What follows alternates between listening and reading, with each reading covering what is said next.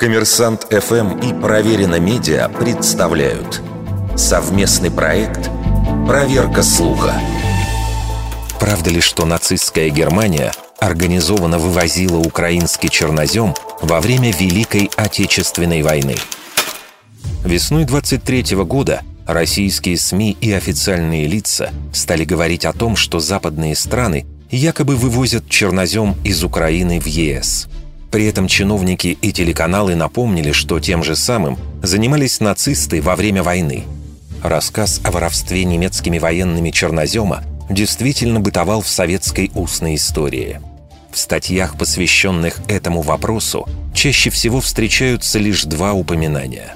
Одно приводится со ссылкой на героя Советского Союза Вениамина Гридина – который, правда, со слов своего зятя, рассказывал о захвате красноармейцами немецкого эшелона, груженного черноземом.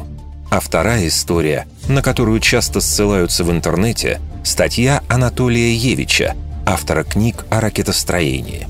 К началу войны ему было пять лет, и он вспоминал рассказ своего деда, который утверждал, что немцы загружали в вагоны плодородную землю. Но в авторитетных источниках свидетельства такой практики не находятся. В начале 70-х годов историк из ГДР Норберт Мюллер исследовал деятельность нацистов по разграблению восточных территорий, в том числе и Украины. В архивных списках вывезенных из СССР запасов сырья числятся многие природные богатства, но чернозема там нет. Историки считают, что перемещение Земли в промышленных масштабах – процесс нецелесообразный, поскольку не дает быстрого экономического эффекта. Кроме того, с 1940 года нацисты разрабатывали план «Ост».